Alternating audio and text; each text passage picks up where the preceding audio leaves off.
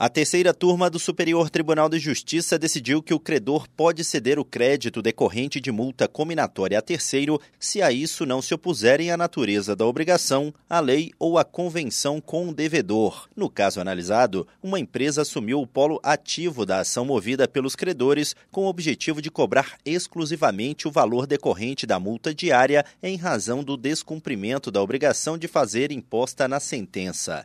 Após o Tribunal de Justiça do Paraná permitir a cessão do crédito durante a fase de cumprimento de sentença, a devedora recorreu ao STJ.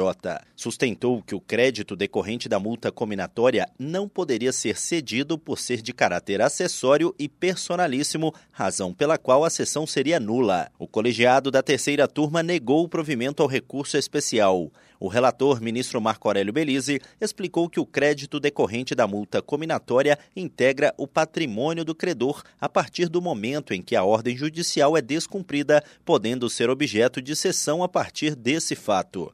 Belize ressaltou que não se trata de cessão do direito de pleitear a imposição da multa ou o cumprimento da própria obrigação de fazer ou não fazer, mas do direito ao crédito derivado do dano que a falta do cumprimento dela provocou. Conforme o ministro, a sessão diz respeito ao direito de exigir o valor alcançado pela inadimplência do devedor, o qual não é um direito indisponível, já que tem expressão econômica capaz de despertar o interesse de terceiros na sua aquisição. Do Superior Tribunal de Justiça, Tiago Gomide.